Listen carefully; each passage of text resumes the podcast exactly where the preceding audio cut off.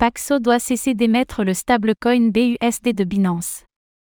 Les régulateurs de New York auraient sommé la société Paxo de cesser d'émettre le stablecoin BUSD de Binance, selon une information du Wall Street Journal. La crypto-monnaie figure en bonne place dans les réserves du géant des crypto-monnaies, l'annonce pourrait donc avoir des conséquences particulièrement sévères pour le secteur.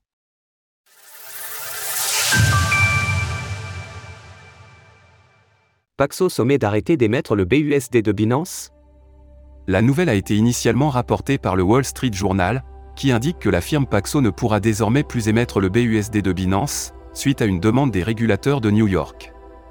Cela veut dire que les émissions de nouveaux tokens sont désormais bloquées.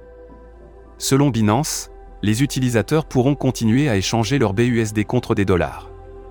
Un porte-parole de Binance a confirmé à nos confrères de The Block l'information.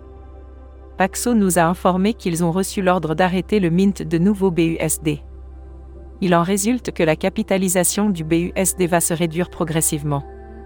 On savait déjà que la Security and Exchange Commission, SEC, des États-Unis planifiait une initiative légale à l'encontre de Paxo, mais la décision est soudaine et inattendue pour l'écosystème. Le BUSD alimente une partie de la machine Binance.